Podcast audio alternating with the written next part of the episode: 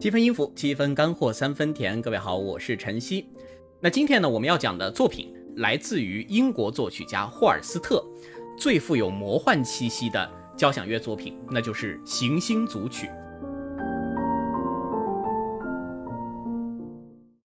好，第三乐章之后可以说是整个《行星组曲》当中，呃，最让人就是印象深刻啊。很多人提到《行星组曲》，首先想到的是它。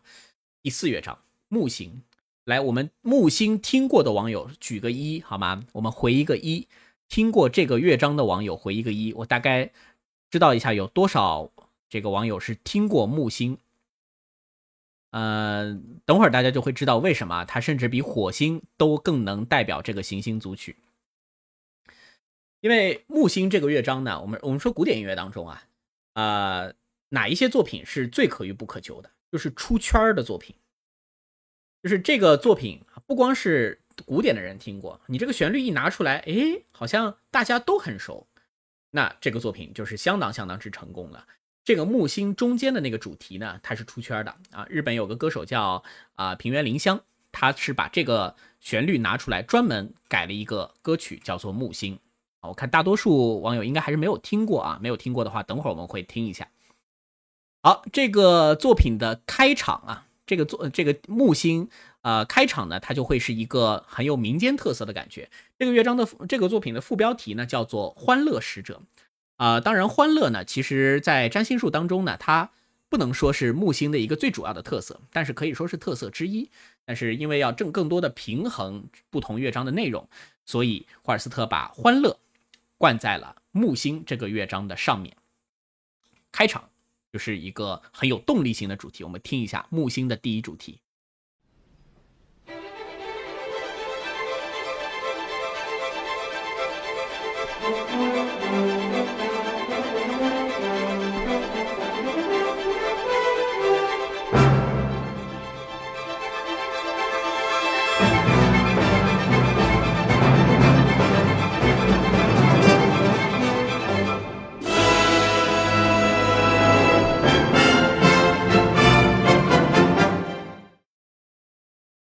哎，听过对吧？可能反映木星啊，不知道是哪一首。这个上来的第一个主题让人感觉印象深刻。颁奖典礼啊，我不知道有没有别的颁奖典礼用这个曲子啊。这个这个曲子对于我们经典九四七来说是大家非常非常熟的。来，那个来过我们经典九四七陈山草地音乐节的啊，陈山草地广播音乐节的评论区回一个一，好吧？这一段是我们每年陈山草地广播音乐节这个开场这个。这个音乐节开场啊，这个音乐会要开始了，那个开场的音频我们用的就是这段 BGM，因为前两年是我做的嘛，用的这个 BGM，每次这个旋律一出来，我都有一种啊，经典九四七巨献，二零二二陈山草地广播音乐节，老有感情了。在现场听的时候啊，啊，对于我们九四七的这个啊同事们来说，真的是特别有代入感的一段音乐啊，我想很多观众应该也有印象啊。好，那。那这个行星组曲木星的开头，呃，听起来呢是一个开篇感、粉墨登场的这样一种感觉，啊，更重要的是它留下了一个我们可以说是动机或者说一个基础的节奏型，梆梆梆梆梆梆这样的一个节奏型啊，定音鼓出主题旋律，的确。那这个主题呢，它会不断的向后延伸，慢慢的就延伸出了一个第二主题。那这个第二主题呢，听起来是更加清晰，没有那些绵密的弦乐在那儿包裹了。主要演奏演奏旋律的就是低音的弦乐器，浑厚而且非常的有力量。可以听一下木星的第二主题。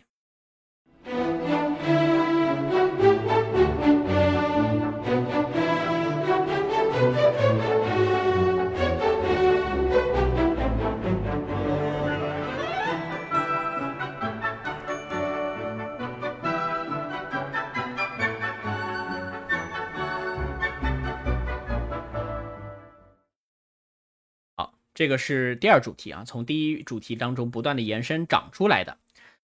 呃，这位叫 L S M 的网友，呃，那个不是我的声音啊，我的嗓嗓子是属于比较细的小嗓啊。这这种这么大的演出，肯定是要比较浑厚的那种嗓音可以 hold 得住啊，我 hold 不住这这么大的这样的一种声线啊。呃，那个陈山的这个不一定，每年不一样啊，我们可能会请不同的人录。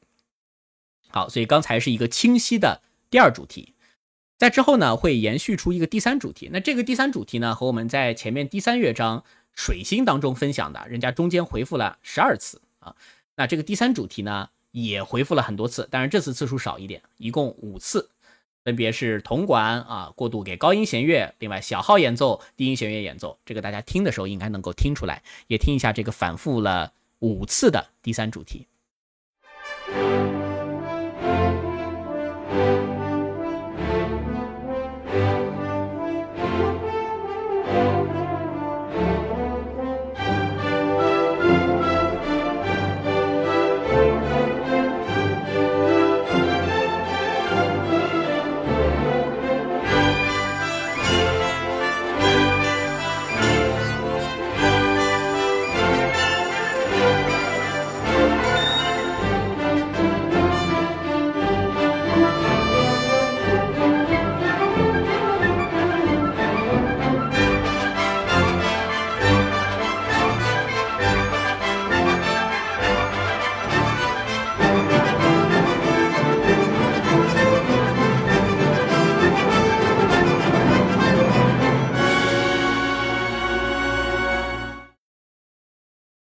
雄赳赳气昂昂啊，不断的向上扬，五遍反复，这个跟前面的十二遍不一样。十二遍那个是上去以后还要下来，这边上去以后就不下来了，继续往下来接。所以这个就是木星当中的第三个主题。当然前面三个主题，哪怕听了以后呢，啊，大家觉得已经很好听了，但是跟后面的那个都不能比。木星为什么它能够代表行星组曲？很大程度上，我觉得起码有百分之五十的归因要归因到木星中段这个主题旋律本身。这个旋律写的太美太美了啊！它的确让人听一耳朵你就不会再忘掉，而且每次听的时候都会有一种百感交集的感觉。我们先来放一小段啊，这个中段最难忘的第四主题。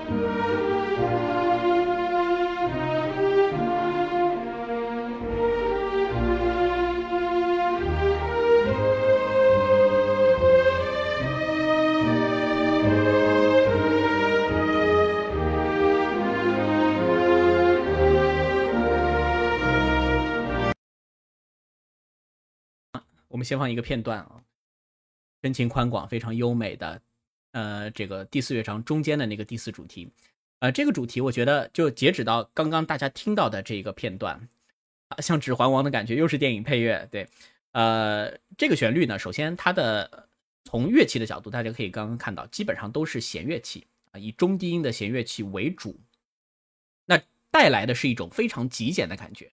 我们知道，在在这个行星组曲啊，前面后面大多数的篇章当中，它的乐器变得是五花八门的，但是唯独到了这个木星的中段，它的配器非常的简单。后面会营造高潮，但是那也只是铜管乐器加入，没有用太多复杂的东西，这就更加能凸显这个旋律本身的魅力。另外，我觉得这个主题尽管它是木星啊，但是也可以是形容今天的我们今天这个超级月亮。这个“超级”这两字儿吧，听起来就有点有点太激昂了。其实就是一弯满月啊！大家在中秋的时候，我们说这个月是故乡明，月亮唤起人的思乡之情。我觉得刚刚这段音乐其实也有这样的一个情绪。你可以想着，你看着明月，有没有思念的人？一个在远方很久未见的人，就是这样一种感觉。但是呢，随着这个旋律不断的向后发展，铜管乐器介入之后呢，它会变得更加辉煌。辉煌了以后呢，这种思乡的感觉好像就不是非常的贴切了。我觉得，如果说啊，前面这个柔弱的、比较温暖的这样的一个段落，是我们站在地球上去看月亮，那后面辉煌的段落，你可以理解为你站在月亮上看我们的地球。如果一个宇航员他登到了月球之上，往回回头一看，看到这座美丽的星球，你想想看他心里的。这样一种情绪，用什么音乐来表达？就可以用这个主题之后的那种辉煌的发展，这是一种百感交集的状态啊，对于家园的一种呃，可以说是非常复杂的情愫吧，厚重的这样的一种情绪，所以呃，我们可以听一听啊，完整的这个主题有没有这种一开始像我们看月亮，最后是太空在看我们的这样的一种辉煌啊澎湃的这样的一种感觉。第四主题木星。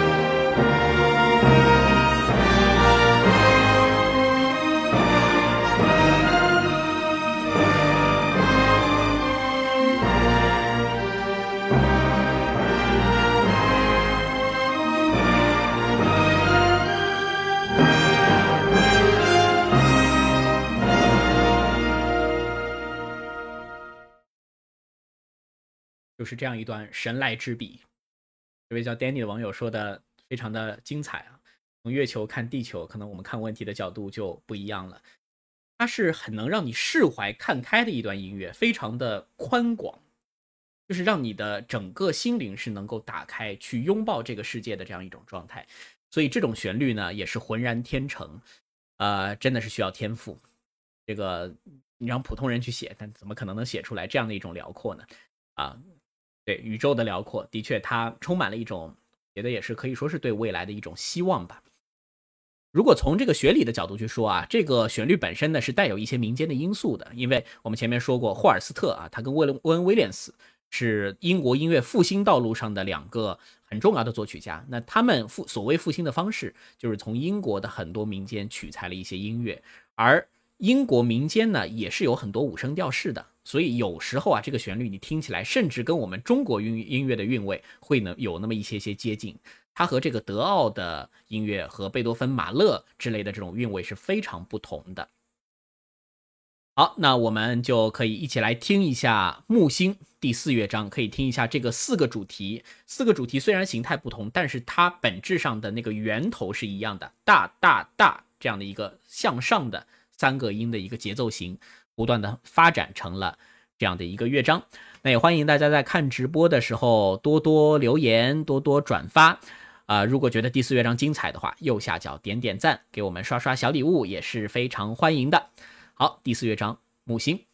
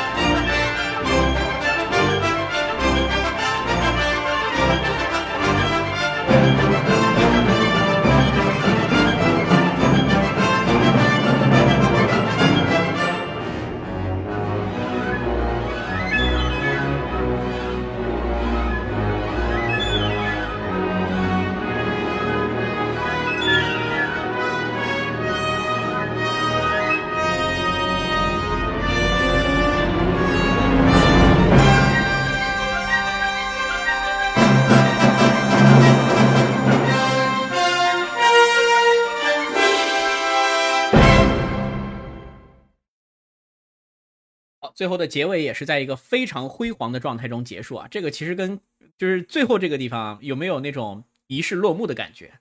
开头就像是一个仪式开始的感觉，所以这两个主题反倒是呼应的。中间呢所勾勒出的就是那个最为甜美柔和的主题。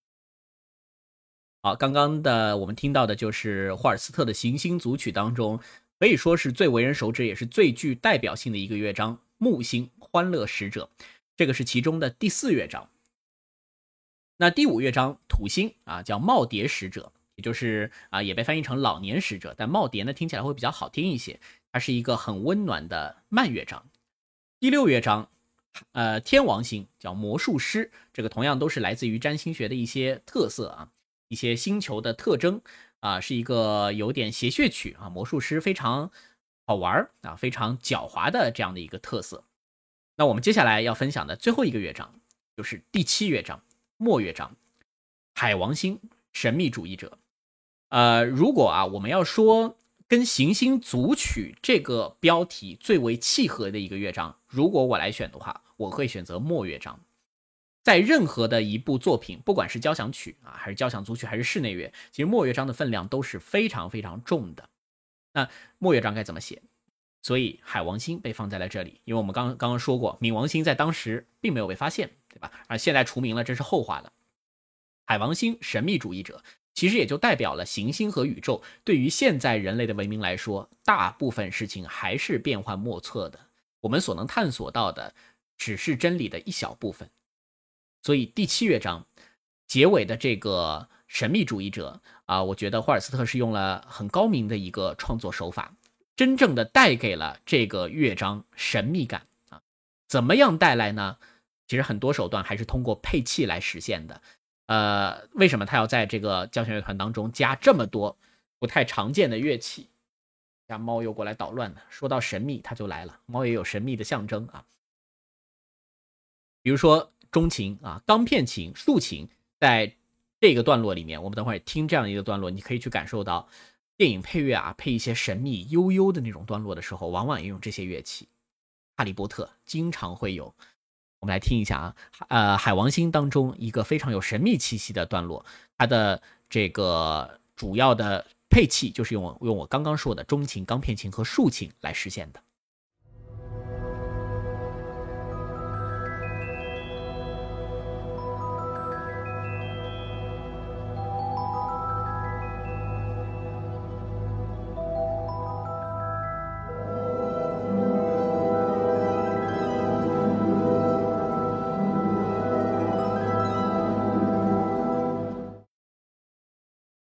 是不是《哈利波特与魔法石》的感觉就来了啊？鼻祖在这儿啊，所以霍尔斯特这这个作品当中，很他不光是有火星那样勾勒出。战争这这非常强烈的啊，像是《帝国进行曲》那种强烈的氛围感的，也不光是有像是《指环王》那样音乐非常原生态、非常民间化的，也有这种很具有魔法气息的啊，所以里面非常的丰富。那为什么说这几种乐器啊真的能有神秘特色？其实主要还是来源于它的音色。我们可以听到，其实刚刚这个段落里面啊，旋律性是不强的。你说它演奏了什么旋律呢？这个旋律哼出来是很难的。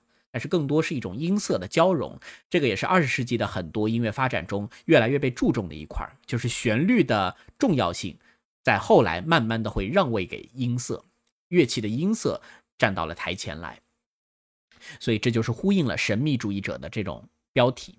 另外，神秘呢，它其实也代表的是一种未知啊。好，另外这个乐章。呃，它结尾的地方也，我觉得也非常有意思。在结尾的地方啊，霍尔斯，呃，是是就是霍尔斯特本人有一个标记，就是在最后一个小节，他写的是这一小节要一直重复，直到声音消失在远处。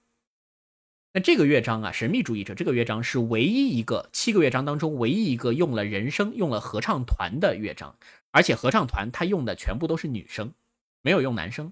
等会儿一听就会知道啊。女生的这种空灵的感觉，是保留这种神秘气息、未知气息的一个关键。如果男高音、男低音加进来啊，太实了，没有这种虚虚的、空空的感觉了。除非你是假声男高音进来，可能还可以。所以最后在末尾的这个地方，主要是人声，我们可以听到啊，这个很长的末尾，人声不断的再去重复两个音高啊，这个变数其实就是看指挥什么时候让你停下来。来听一下结尾这个所谓小节，一直重复，直到声音消失在远处为止的地方。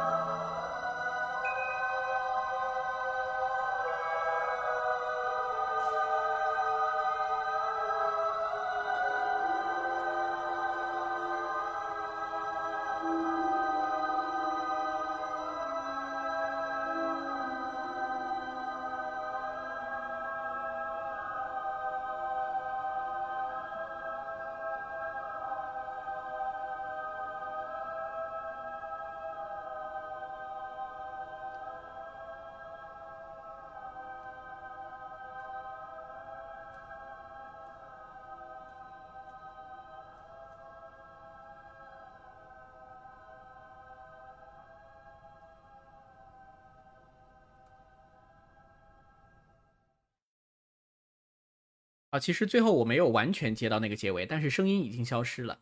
啊，这样的一种手段，其实让声音慢慢消失，呃，在流行音乐当中非常多啊。就是大家去想一下卡朋特的那个 Yesterday Once More，但是那个手段跟这个还不太一样，其实就是伴奏慢慢的拉轻啊，Every sha la la la da la da la da da，你感觉这个声音越来越远，越来越远。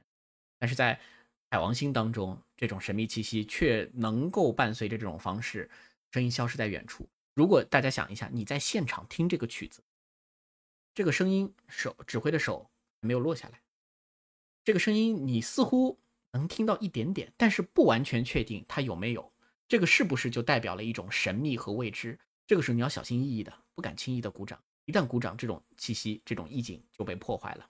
所以这个结尾也是非常能表现这个所谓海王星神秘主义者这样的一个特色。另外，大家刚刚应该也听出来了。这个乐章的速度是一个慢乐章啊，在交响曲当中呢，凡是用慢乐章作为结尾的情况，那作曲家基本上都会有非常特别的一些表现目的。慢乐章作为结尾的情况啊，比慢乐章作为开头还要少。慢乐章作为开头已经是比较少见了，这开头跟结尾一般都是快的，对吧？但是我说的是多乐章的交响交响组曲当中啊，但是慢乐章作为结尾非常少见。比如说海顿啊，他的这个告别交响曲最后是一个类似于弦乐四重奏的结尾。为什么要这样结呢？他要让乐乐手慢慢的离场，有表现目的。还有像柴可夫斯基的第六交响曲，也是典型的一个用慢乐章作为结尾的一个作品为什么呢？其实更多的一种修辞就是所谓是英雄奋斗过后依然倒下的这样一种状态，所以是一个悲剧式的、悲观式的结尾。那在这个行星组曲当中，霍尔斯特是要用最后一个乐章去扣这个行星的题目——神秘主义者。人类在面向太空的时候，永远都是处于这样一种未知的状态，所以大家从这个角度去想，你如果再去用一个很歇斯底里的像火星那样的快乐章。去表达这种情绪是表达不出来的，神秘的这样的一种音响呢，啊，往往是要通过特殊的音色和速度来达到。嗯，马勒第九，没错，马勒的交响曲到了后来也是像他的第九交响曲。所谓死亡和人生是马勒交响曲当中的一种非常终极的命题，这种慢慢消失的感觉。呃，在一开始听的时候呢，可能有一种感觉，这个霍尔斯特最后一个乐章有点压不住这个曲子，但是。听多了以后，你会觉得这种神秘的气息会非常非常走进你的心里。我们就来听一下这个相对来说演的还比较少的行星组曲的末乐章《海王星神秘主义者》。那我们要看到的这个版本也很特别，我在这里呢没有没有选择刚刚这个逍遥音乐节的版本，选择另一个版本啊，同样也是来自于 BBC 交响乐团，但是他们呢和一个啊教授，天文学的教授叫布莱恩考斯克考克斯。合作的一个系列啊，大家这个入群以后，我可以把这个视频发在群里面。呃，大概的意思就是，这个教授从现代天文学的角度加一些现代新的视角，重新解析这个作品，非常非常的有意思。伯恩斯坦在大概五十年前的解析呢，其实很多观点是已经比较前卫了。伯恩斯坦有很多个性化的解读，但是现代更多的用一种当代的一些科技的手段再去看这个作品，会发现，哎，又更加的有意思。所以解读本身是一种二度的创作。另外呢，在这个音乐会当中呢，也有很多新兴的这样的一些视觉的特效被呈现在了当中。我觉得最后的这个海王星的这个视效是我看下来最为喜欢的一个。好，分享给大家，海王星。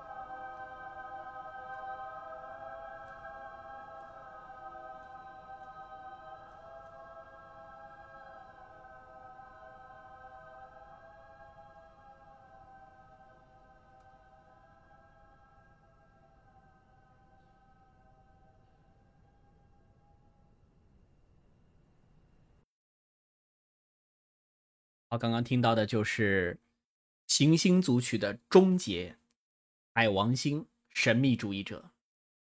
这位叫许新明明的网友说的非常好，这个跟我想的也是一样，就是最后这种做法其实也是有修辞的，就是声音慢慢消失，意味着离你越来越远，宇宙非常浩瀚，人类非常渺小。呃，凡是跟天文、跟天体、宇宙相关的这种单位啊。确实都是无法想象的，无论是时间还是距离，对于一个人，对于人类文明来说，很多事情都可能是无法达到。但是，你在这种达到的过程当中，获得了什么，做到了什么？我想，这个是身为人的一种意义。啊，最后一个乐章，还是大家如果有兴趣的话，可以再去听一听。最后一个乐章，我觉得是这七个乐章当中，它的手法最为前卫。同时，也是最有二十世纪的这种特色的。其实前六个乐章呢，多少还是非常传统的，呃，旋律性也很强，对。但是到了最后这个乐章的时候，大家应该发现，其实它中间的有些音效吧，并不一定说永远那么好听。但是在描写一些神秘的场景的时候，它却非常非常的契合。你想，神秘这样的一种情绪状态，你用太过于温暖好听的音调是没有办法贴切的表述的。你说用古典主义的那种乐音，有可能描写神秘吗？这显然是做不到的。好，我们的直播临近尾声啊，最后还有一个彩蛋送给大家。好，我们这样啊，这个非常感谢啊，视频号跟 B 站的各位大家送的很多礼物啊。我们视频号的点赞目前是八点六万，我们来冲一波赞吧。啊，上这个我们冲一波十万加，好吗？因为最后还有一个彩蛋视频要给到大家。那这个彩蛋是什么呢？又要说回到伯恩斯坦了。这个乐章，呃，这个这个行星组曲，这个乐章除了地球八大行星，但是在伯恩斯坦指挥这个行星组曲的时候，冥王星它是属于一个被大家认可为行星的状态，所以伯恩斯坦他做了一个非常非常好玩的事儿，就是呃，这个他说我跟我的纽约爱纽约爱乐乐团，我们来续写一个冥王星。那这个冥王星怎么续写呢？伯恩斯坦没有写谱啊，怎么续？就是大家想一下啊，如果冥王星现在还在这个行星的范畴当中，它排在海王星之后，它是人类所知最少最少的一个行星，都只只知道它很暗啊，它很神秘。那但是刚刚这个海王星，神秘主义者已经用过了，怎么样写的比海王星更加的神秘呢？伯恩斯坦用了一个很有趣的方式，就是放弃创作。直接在现场即兴指挥纽约爱乐乐团来了一段《冥王星》，大家可以去想一下啊，这个乐手肯定是很懵啊，就是连自己要拉什么都不知道。那这个时候就看得出来指挥的一种掌控力了，指挥给到的动作以及乐团的一些即兴的反应。这个其实在二十世纪当中就有一种思潮叫做偶然音乐啊。当然，偶然音乐的这个这个有时候的观念吧过于的激进，它完全是观念音乐上的东西，出出来的东西呢完全没法听。当然，伯恩斯坦这个所谓的冥王星续写啊啊，音响上它也是很多段落是比较歇斯底里的，毕竟没排过嘛，你怎么能做到和谐呢？但是用这种混沌混乱的方式去描述冥王星，哎，某种意义上还挺准确的。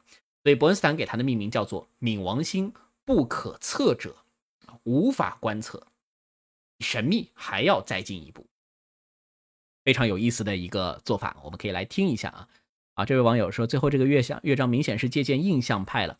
呃，我的感觉啊，这个跟印象派还，嗯，还有些有些不同，有些手法有印象派，因为印象派德彪西嘛，德彪西比如说竖琴一用，钢片琴一用，导致后面的作曲家一旦去借鉴这个声音以后呢，用这两个乐器吧，就很容易像印象派。但是刚刚的就是印象派呢，相对来说，它对于色彩的探索还没有到刚刚的这个乐章。走的这么远，我觉得印象派很多时候它的旋律性会更强，但刚刚这乐章这个乐章的旋律性已经非常弱了，神秘的一个色彩。好，我们来听一下啊，这个彩蛋，伯恩斯坦带来的不可测者，他前面也有自己的解说，可以来听一下。Now we have a surprise for you and for Holst too. 现在我们给各位一个惊喜，同时也是给霍尔斯特的。但愿他在宇宙的某处听着。我们将不演奏他的最后一个乐章《海王星》，它也是又长又慢。纽约爱乐乐团和我提议补上那颗缺失的行星——冥王星。你们记得我说过，冥王星在当时还未被发现，在霍尔斯特作曲的时候。但是他在一九三零年被发现的时候，霍尔斯特还健在，所以他其实有机会在这部作品里补上冥王星，但他自有他的道理，所以没有补上。因此，我们将为他弥补这个缺失，用我们自己创作的冥王星。大家知道，冥王星是离太阳最远的一颗行星，所以它是最暗、最神秘的。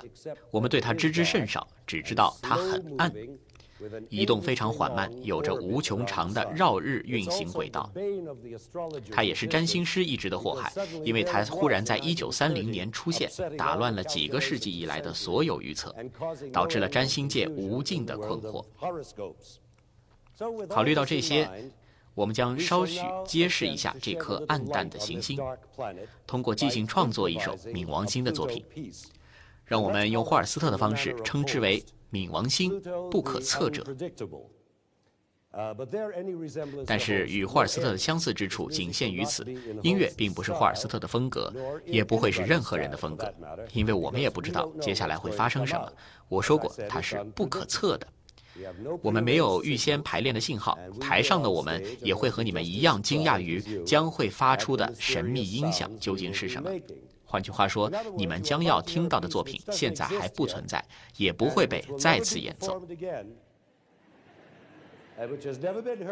从未有人听过，今后也不会有人在现场听到。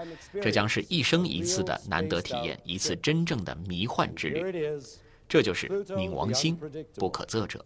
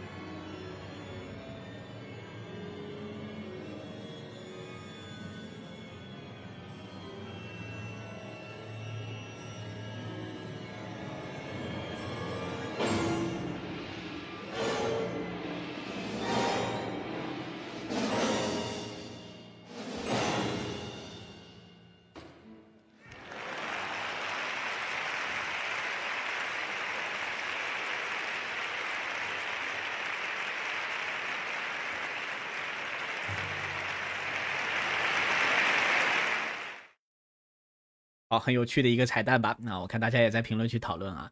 这个就是像我今天节目开始的时候说过的，就是二十世纪音乐啊，其实二十世纪从时间上来说，这个时段对当代对我们现在来说，它是最为时间的维度上是最近的，但是他的作品呢，离我们又是最陌生的啊，除非这个在在音乐学院专门学习啊，不然对于大多数爱乐者来说，不太会去听二十世纪音乐，因为有的时候吧，就是观念性的东西大于了声音性的东西，比如说刚刚的这个伯恩斯坦的这个。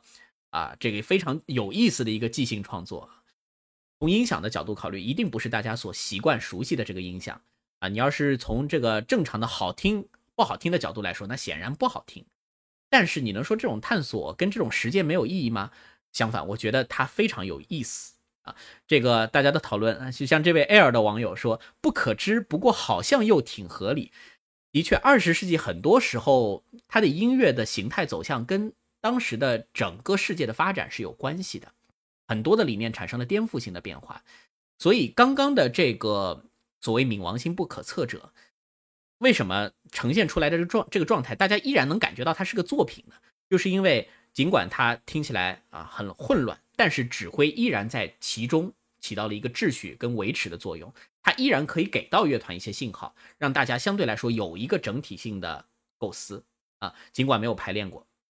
而且刚刚的这个声音啊，就是音高这个东西啊，就是旋律跟音高已经完全不存在了。因为你偶然音乐，大家不可能没有排练的情况下知道我下一个吹哆还是 re，但是取而代之的就是所有音色的东西依然存在，小提琴的音色、单簧管的音色，所以纯音色化的这样的一个啊呈现，反倒可以去表现一个所谓不可观测、不可预知、不可预测的。冥王星啊，当然，这个冥王星现在已经不在啊，不在这个行星的行列当中了啊，这只能说是一个很有趣的实践吧。好，今天的七分音符就到此结束了，那我们下周三再见，拜拜。